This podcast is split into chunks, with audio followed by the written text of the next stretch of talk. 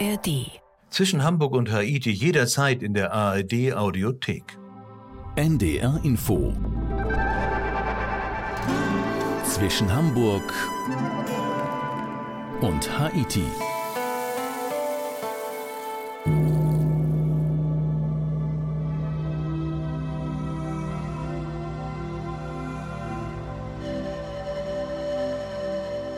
Laos, das ist ein südostasiatisches Land, das wirklich nur wenige kennen. Laos ist arm, wird noch von alten Männern mit kommunistischer Gesinnung regiert und hat keine Küste und somit keine Strände, die Urlauber locken könnten. Laos kennen nur wenige. Wir versuchen das heute zu ändern hier in zwischen Hamburg und Haiti mit Udo Schmidt. Ja, Laos, das ist ein ruhiges, ein langsames Land, das entschleunigt, das kann man wirklich sagen, das von manchen natürlich auch als rückständig empfunden wird. Die Vietnamesen pflanzen den Reis, die Khmer, also die Kambodschaner, schauen ihm zu und die Laoten lauschen, wie er wächst. So lautet ein altes asiatisches Sprichwort und das trifft schon so ein bisschen zu. Dennis Burg war für uns in Laos. Hallo Dennis. Hallo und Sabadi. Dennis, hast du Laos auch als so entschleunigt empfunden? Oh ja, und das erste Mal schon relativ früh. Drei Stunden nach Landung in Luang Prabang, da saß ich in einer Bar am Mekong, also diesem gigantischen Fluss. Es war der Sonnenuntergang, du hast ein Bier Lao, also das heimische Bier in der Hand. Und das war so dieser erste Moment, gepaart mit einer tollen, gemütlichen Atmosphäre in der Stadt, die total entspannt wirkt. Man kann es auch gar nicht so beschreiben. Das ist halt dann da. Das ist halt so da. Trotzdem nochmal die Frage nach der Beschreibung. Wie sind diese ruhigen, entspannten Menschen in Laos? Die sind ja, ich weiß das auch, schon anders als andere Südostasiaten. Lässt sich das ein bisschen kennzeichnen? Also du hast es ja in der Anmoderation gesagt, sie sind ein bisschen langsam, aber sie sind gleichzeitig auch unheimlich herzlich. Also die haben immer ein Lächeln im Gesicht, vor allem wenn man sie auch freundlich begrüßt. Sabadi, ich habe mal für ein paar Tage in einer sehr kleinen Stadt äh, gewohnt, Champasak, und da bin ich auf einer Durchgangsstraße unterwegs gewesen. Und ich kam mir schon so ein bisschen vor wie ein Bewohner dieser kleinen Stadt. Die Leute, sie grüßten einfach so lieb und waren einfach freundlich und sie haben irgendwie sich gefreut, äh, mich zu sehen. Dennis, wir wollen ja mal ein bisschen für Laos als Reiseland werben. Ich habe eben gesagt, kennen ja nicht so viele bisher. Wenn wir werben wollen, womit fangen wir an? Ich glaube erstmal mit der Vorwarnung, dass ich nicht weiß, wo ich anfangen und aufhören soll. Also ich versuche mich mal ein bisschen kurz zu fassen. Also die Natur ist unbeschreiblich schön. So viel Grün, ganz viele Flüsse und Wasserfälle und die Menschen, das ist wirklich ein Faktor, der da hinzukommt. Und es ist alles noch so ursprünglich. Und ich glaube, diese Kombi macht's aus. Klar, wer Luxus braucht, der bekommt ihn dort auch. Aber mein Fall war es ehrlich gesagt nicht. Und ich wollte seit 15 Jahren unbedingt nach Laos und habe es dann endlich geschafft. Und ich wurde absolut nicht enttäuscht, weil ich wirklich alles habe. Geschichte, Natur und einfach herzliche Menschen. Ja, du hast die Flüsse eben erwähnt. Der Fluss, der durch ganz Laos fließt, ist ja der Mekong auch. Der fließt auch durch Luang Prabang oder an Luang Prabang vorbei. Und da sind wir jetzt äh, mit Dennis Burg auf den Spuren des echten laotischen Lebensgefühls. Früher Morgen in Luang Prabang. Auf dem Morgenmarkt verkaufen Frauen Obst, Gemüse, Salat. Eier wurden künstlerisch aufgestapelt. Fisch, Frischfleisch, gerupfte Hühner liegen auf Decken oder Tischen. Auch vorgegrillte Bambusratten oder Schlangen Sie stehen auf dem laotischen Speiseplan sehr weit oben. Der Duft auf dem Morgenmarkt unweit des Königspalastes ist an jeder Ecke anders. Gleich bleibt dagegen der Gesichtsausdruck der Laoten, denen ich begegne. Sie lächeln, wirken zufrieden. Kein Einzelfall, sagt mir Monika, die ich an einem Gemüsestand treffe. Die gebürtige Österreicherin lebt seit über 15 Jahren in Laos. Ich war vor 15 Jahren in entlegenen Gebieten. Die Leute haben nichts. Ich hatte so das Gefühl, das ist so wie in Steinzeit, ja. Und die Leute sind zufrieden, die Leute lachen, die Leute sind glücklich. Ich weiß nicht, das Wort glücklich ist nicht vielleicht das richtige Wort, aber sie sind zufrieden und sie haben Spaß am Leben im Vergleich zu uns. Wir haben alles und sind nicht glücklich. Monika ist nicht die einzige Ausländerin, die ihr Leben in Laos fortgesetzt hat. Immer wieder begegnet man westlichen Menschen, die hier leben und arbeiten. Eine Studentin, die versucht, Touristen für eine Bootsfahrt zu gewinnen. Hotel- und Restaurantbesitzer, die einfach mal etwas anderes machen wollten. Laos, speziell aber Luang Prabang, scheint hierfür ein beliebter Ort zu sein. Der Franzose Thibault, er geht langsam auf die 50 zu, lebt seit zehn Jahren in Luang Prabang, führt auf der Main Road in einem alten französischen Kolonialbau ein westliches Restaurant. Si vous voulez, en fait, le, le Laos a quand même une certaine douceur de vivre. Les, les choses vont Die Laoten haben einfach eine andere Geschwindigkeit in ihrer Art zu leben. Sie leben langsamer. Es gibt hier einfach weniger Zeitdruck, weshalb sich die Menschen mit allem etwas mehr Zeit lassen. Wenn man sich dem anpasst, wird man gleich wesentlich entspannter in der eigenen Art zu leben. leur Lao. Und dennoch sei er jeden Tag aktiv. In seinem modern eingerichteten Restaurant gibt es abends westliche Gerichte, Cocktails und Bierlau, das heimische Bier, das in Laos einen Marktanteil von über 90 Prozent hat. Er mag das Bier, hat aber gleichzeitig den Traum, eines Tages selbst eine Brauerei zu gründen. Und Träume lassen sich hier schneller als in Europa verwirklichen, meint der Franzose.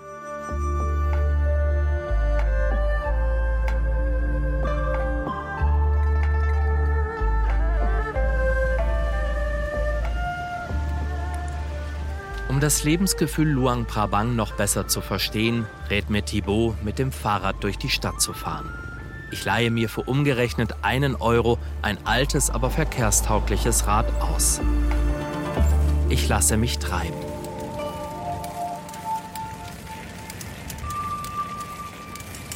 Die Straßen sind in Luang Prabang gut geteert, es wird selten gehupt. Wenn es mal eng wird, dann sucht sich jeder seine Lücke. Cafés, Restaurants, Hotels, Handyshops, Supermärkte, hier fehlt es an nichts. Je mehr es allerdings aus dem Innenstadtkern rausgeht, umso ärmer wird es. Luang Prabang war viele Jahre die wichtigste Stadt des Landes. Bis zur Abschaffung der Monarchie 1975 lebten hier die Könige. Sie war das politische Zentrum von Laos. Heute zieht es eine Schar Touristen aus aller Welt in die 70.000 Einwohnerstadt. Sie bewundern die malerischen Wasserfälle in der Umgebung, machen einen Bootsausflug auf dem Mekong oder sie besuchen die vielen Klöster der Stadt. 65 waren es im 18. Jahrhundert, heute sind noch mehr als die Hälfte geöffnet. Auch die traditionellen Stelzenhäuser und die alten, stuckverzierten Villen aus der französischen Kolonialzeit machen den Charme Luang Prabangs aus. Dieser einzigartige Architekturmix bewog 1985 die UNESCO, Luang Prabang zum Weltkulturerbe zu ernennen. Die Stadt bleibt zwar ein beliebtes Backpackerziel, doch immer mehr finanzstarke Touristen machen hier Halt. Denn seit 2014 landen auf dem Airport auch größere Flugzeuge und seit kurzem ist Luang Prabang auch an eine Hochgeschwindigkeitszugstrecke zwischen China und der Hauptstadt Vientiane angebunden.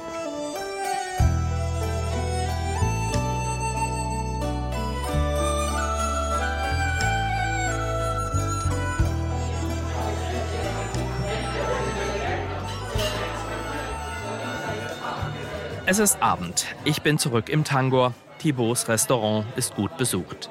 Fast alle Tische sind mit westlichen Touristen besetzt, englisch dominiert. In der Küche arbeitet Silai. Die 21-Jährige ist aus dem Norden des Landes nach Luang Prabang gekommen, um Geld zu verdienen.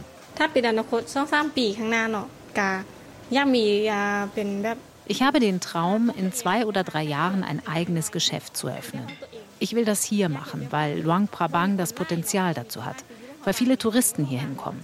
Das ist die beste Stadt, um das zu tun. Der Durchschnittslohn beträgt 240 Euro im Monat, eine Summe, mit der auch Silai zurechtkommen muss. In einem Land, in dem die Inflation rasant steigt, haben Menschen wie sie zu wenig Zeit, sich über Lebensgefühle Gedanken zu machen. Sie ist dennoch zufrieden und schaut optimistisch in die Zukunft. Laos befinde sich dank chinesischer Unterstützung im Wandel. Laos wird sich auf jeden Fall weiter verändern. Aber ich hoffe, dass die Regierung darauf achtet, dass alles mit rechten Dingen zugeht, wenn sich neue große Firmen hier niederlassen. Denn durch die neue Zugverbindung von und nach China werden es noch mehr Firmen sein, die sich hier ansiedeln werden.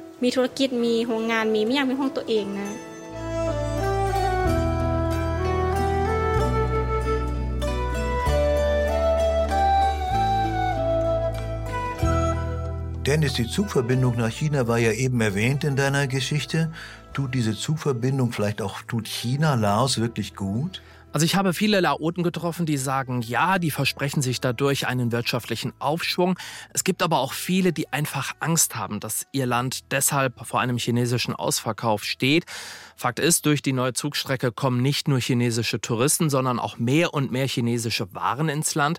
Und es macht es für die Firmen aus China natürlich noch einfacher, in Laos dann ein Geschäft zu machen. Und China macht somit das bitterarme Laos mehr von sich abhängig. Ja, genau, das hört man an jeder Ecke. Auch diese Klage von dort kenne ich. Die laotische KP, die kommunistische Partei von Laos, die stellt, ich glaube, das darf man sagen, die wohl rückwärtsgewandteste Regierung Südostasiens dar. Merkt man davon etwas so auf der Straße? Ja, also Propaganda wird da weiterhin groß geschrieben. Ich bin im Norden von Laos unterwegs gewesen, in einem abgeschiedenen Dorf, da war wirklich gar nichts. Aber mittags um zwölf, da kam über die Lautsprecher die reinste Parteipropaganda, hat mir dann ein Laote unter vorgehaltener Hand gesagt. Und äh, für mich klang das auch so. Gleichzeitig Korruption ist auch ein weiteres Thema. Das äh, merkt man auch noch als Tourist. Und äh, wenn du dann in der Hauptstadt mit deinem Roller angehalten wirst und äh, der Polizist meint, die Lizenz deines Rollers sei abgelaufen und man müsse jetzt zahlen und nicht nur einmal, sondern für die zwei anderen Polizeikollegen mit. Und einer davon sagt, er wolle davon Biolao kaufen. Äh, ja, dann ist, glaube ich, alles gesagt. Zahlt man dann eigentlich in Dollar oder in Kipp? Kipp ist ja die lokale Währung, die aber nicht so beliebt ist, glaube ich. Ne? Ja, aber ich habe größtenteils dann doch auch mit Kipp bezahlt. Ich hatte viele Dollar dabei, habe die aber gar nicht so oft benutzt, wie ich dachte. Ich kann mich erinnern, wir waren eben so ein bisschen bei dem Rückwärtsgewandten. Das ist aber einige Jahre her. Überall, noch an allen Ecken, Fahnen rot mit Hammer und Sichel zu sehen waren. War das immer noch so? Das ist teilweise noch so in Paxe im Süden des Landes. Da war sogar die ganze Straße da mitgesäumt. Es gibt auch Shops, die die Fahnen äh, verkaufen. Ich hatte aber ehrlich gesagt mit mehr gerechnet. Also äh, ich war auch mal in Vietnam vor vielen Jahren. Das war da extremer. Tja, so ein bisschen aus der Zeit gefallen. Jedenfalls ja. fühlt sich das an. Und wir tauchen jetzt einmal ein in diese schöne, fast aus der Zeit gefallene Atmosphäre und sind noch einmal äh, in Luang Prabang und mit Dennis Burg auf einem Dorfspaziergang.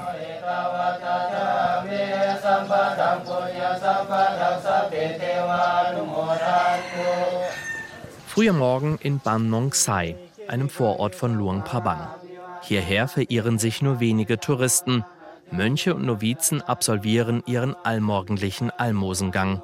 Dabei warten viele Menschen betend auf die Mönche, um ihnen ihre Spende zu geben. Die Mönche kommen in kleinen Gruppen vorbei, beten für die Wartenden und bekommen dann meist Reis oder auch Geld. Den buddhistischen Mönchen ist das Arbeiten für Gegenleistungen verboten. Nach ihrer Almosenrunde gehen sie wieder ins Kloster zurück.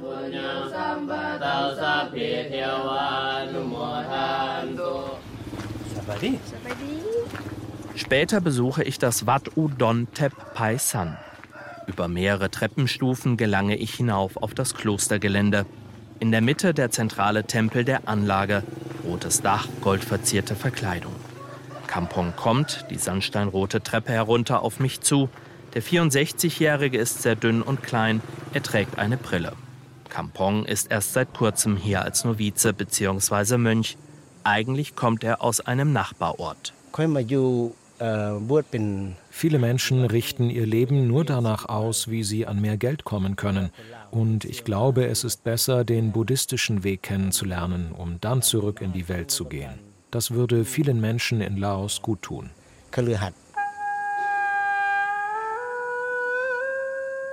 Kampong war früher Touristenführer und hat den Besuchern Höhlen in der Umgebung gezeigt. Sein Alltag jetzt sei dagegen unaufgeregt, aber eingespielt. Um 4.30 Uhr fangen die Mönche an zu beten. Nach dem Almosengang kümmere er sich meist darum, dass der Tempel und die Anlage sauber bleiben. Abends werde wieder gebetet.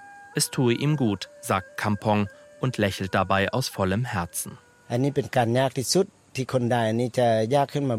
Ich glaube, vielen Menschen fällt das nicht so leicht. Aber es müssen ja auch Gott sei Dank nicht so viele Menschen so leben wie ich. Ich setze meinen Spaziergang entlang der Dorfstraße Richtung Bandon Kau fort. Vereinzelt fährt ein Auto an mir vorbei. Es ist Mittagszeit und brütend heiß. Noch heißer wird es, als ich an einem kleinen Haus vorbeikomme. Zwei Kessel, sie werden mit Holz und Feuer erhitzt, stehen am Straßenrand. Ein Laote rührt mit einem langen Holzstab im brodelnden Wasser. Erst auf den zweiten Blick erkenne ich, dass im Kessel tote Enten schwimmen. Drei Minuten lang müssen sie dort drin bleiben, sagt Lun, der gestresst wirkt. 70 bis 100 Enten bereitet er jeden Tag für den Verkauf vor. Allein 60 Stück werden auf dem Markt verkauft. Bis vor drei Jahren habe ich noch als Lehrer gearbeitet. Ich habe unter anderem an der High School unterrichtet. Dann habe ich aufgehört. Umgerechnet 140 Euro im Monat waren zu wenig, um die Familie mit seinen drei Kindern versorgen zu können. Der 45-Jährige nimmt die Enten aus dem Kessel, um sie danach in eine Maschine aus Edelstahl zu legen. Die toten Tiere werden hier durch die Maschine geschleudert, verlieren dabei ihre Federn, bis sie kahl sind. Lun geht sehr routiniert vor, obwohl er Quereinsteiger ist. Es war nicht wirklich sein Plan, ins Entengeschäft einzusteigen, aber er habe gemerkt, dass das in Luang Prabang sehr lukrativ sei.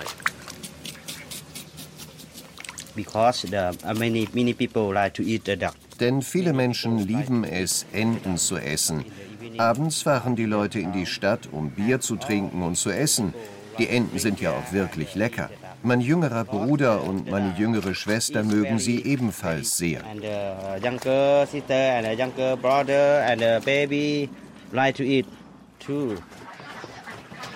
Lun beginnt den Arbeitsprozess schließlich von neuem.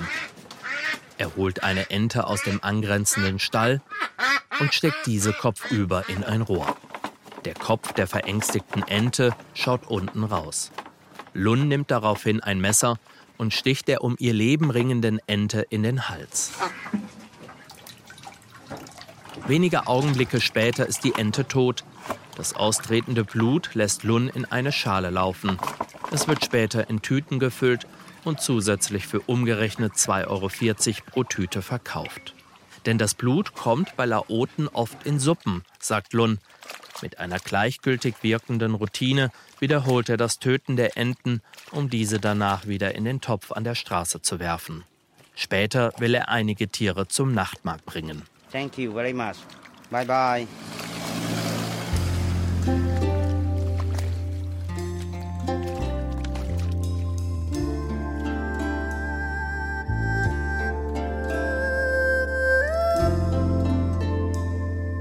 Es ist Abend, die Sonne ist untergegangen. In der Schule der Mönche Wat Pao gehen die Novizen zum Abendgebet. Die Gebetshalle mit ihrem Wellblechdach ist nach allen Seiten offen.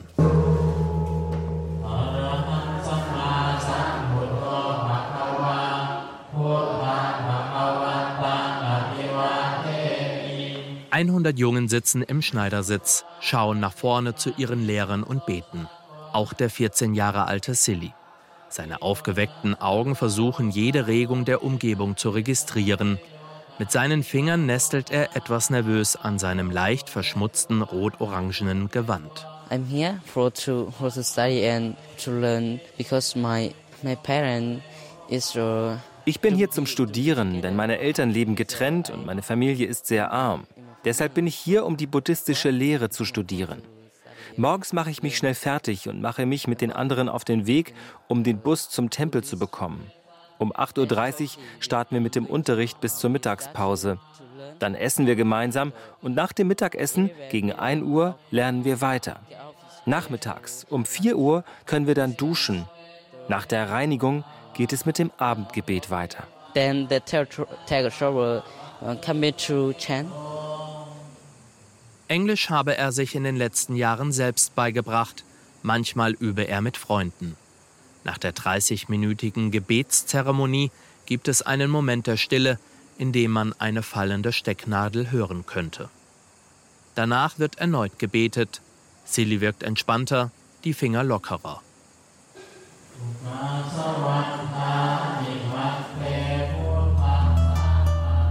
And because I think it's a Es ist einfach ein guter Ort für mich, weil ich hier Dinge lerne, die ich vorher noch nicht wusste oder kannte, vor allem über den Buddhismus. Know about the Buddhism.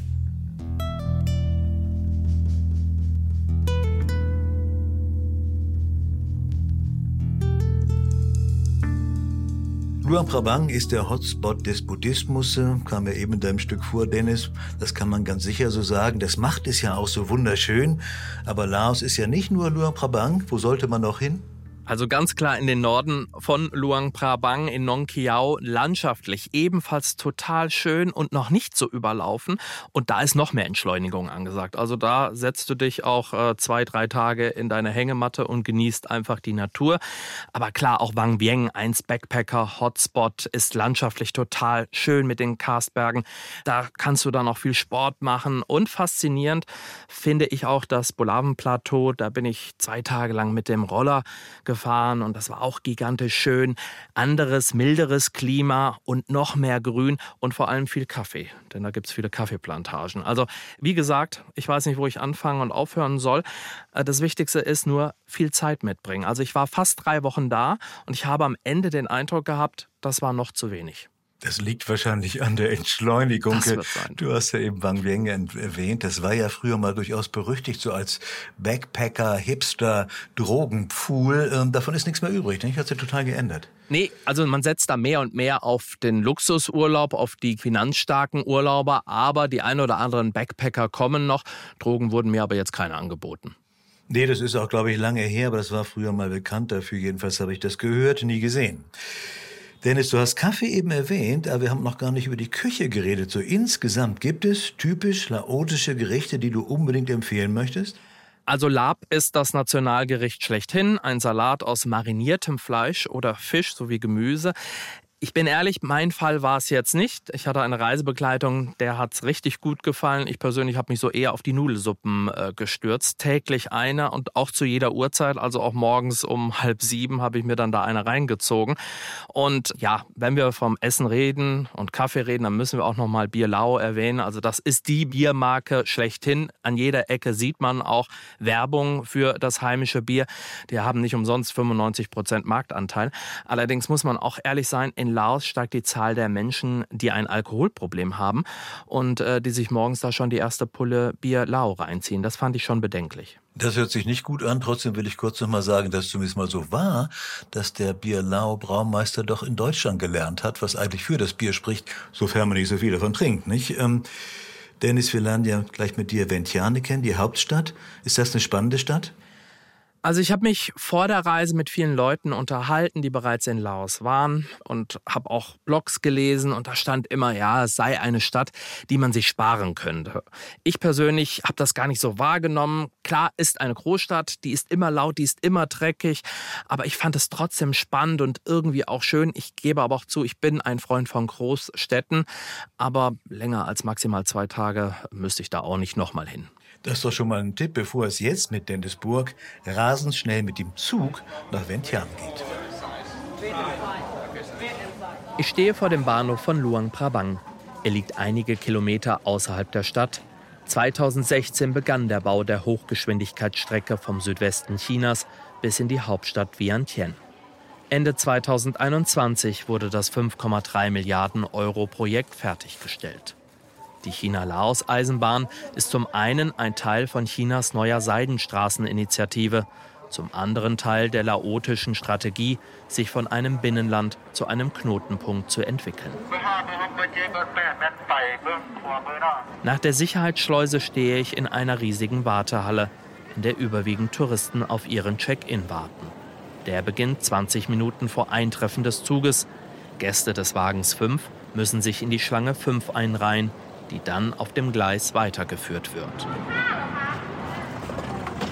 Der in China hergestellte Hochgeschwindigkeitszug ist rot, weiß und blau, also in den laotischen Landesfarben.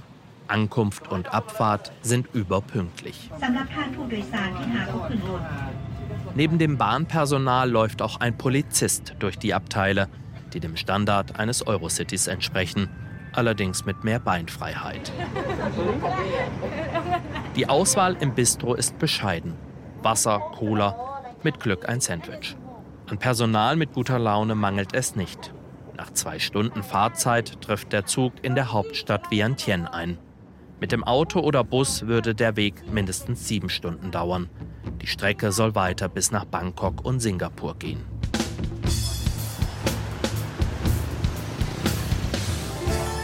Vientiane ist im Vergleich zu Luang Prabang keine schöne Stadt. Das Leben ist hier hektischer, quirliger. Wie in Luang Prabang prägen aber auch hier alte Villen im französischen Kolonialstil viele Straßenzüge. In einer Seitenstraße treffe ich Ney. Seit 35 Jahren fährt er mit seinem Tuk-Tuk durch die laotische Hauptstadt. Der gelernte Tischler wartet auf Kundschaft, die er mit der Motorradrikscha transportieren kann. Ich fahre täglich von 9 bis 18 Uhr Touristen aus China, Korea und Europa, vor allem aber aus Thailand. Laoten fahre ich sehr selten. Für sie dauert eine Tuk-Tuk-Fahrt zu lange. Sie nehmen dann lieber den Roller, das geht bei dem Verkehr hier schneller.